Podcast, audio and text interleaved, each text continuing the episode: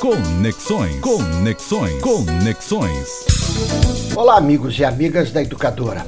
Saiu no início da semana a listagem da equipe do governo de transição para a área de educação. Depois do balde de água fria daquela primeira reunião ocorrida em São Paulo, liderada por dois ex-ministros da Educação, Fernando Haddad e o Henrique Paim, Reunião essa com o predomínio de representações do forte setor empresarial da educação, aqueles que vocês já me ouviram falar muito aqui com a denominação de reformadores empresariais da educação, que é capitaneado pela Todos pela Educação, que na verdade é a ponta de lança de várias outras fundações dos institutos como Lehman, Ayrton Senna, Itaú e muitos outros.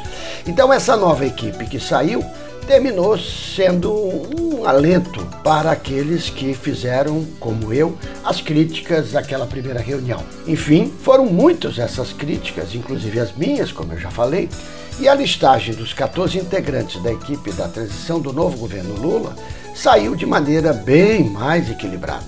Claro, está lá Todos pela Educação, representada pela unipresente Priscila Cruz, mas vemos com alegria a presença da Andifes, que é a associação que reúne os reitores e reitoras das federais, e a do CONIF, é o equivalente dos institutos federais.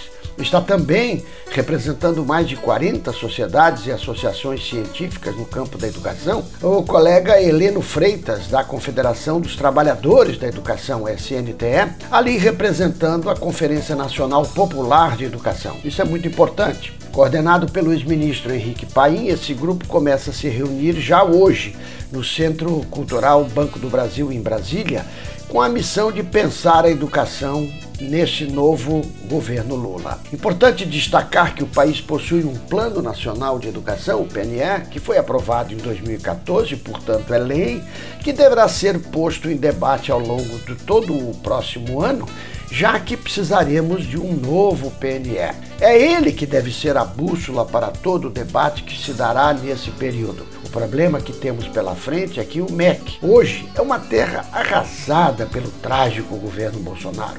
E não podemos esquecer que esse governo, que ainda não acabou, continua provocando estragos, pois na semana passada nomeou mais nove conselheiros para o Conselho Nacional de Educação, o CNE, com nomes inexpressivos que terão um mandato de quatro anos, portanto, dentro do governo Lula. Entre as indicações está a irmã do ministro de Posto Ipiranga, Paulo Guedes, que preside a ANUP, Associação Nacional das Universidades Particulares, não tendo nenhuma significativa produção acadêmica, como aliás a maioria dos recém-nomeados. Vamos esperar que o trabalho desta comissão no governo transitório consiga dar as cartas em defesa da educação pública em todos os níveis e que o anúncio em breve do novo ministro ou da nova ministra possa nos trazer um pouco mais de alento e que ele ou ela consiga fazer a diferença nesse importante campo que é a educação. Um abraço, amigos e amigas, e até semana que vem.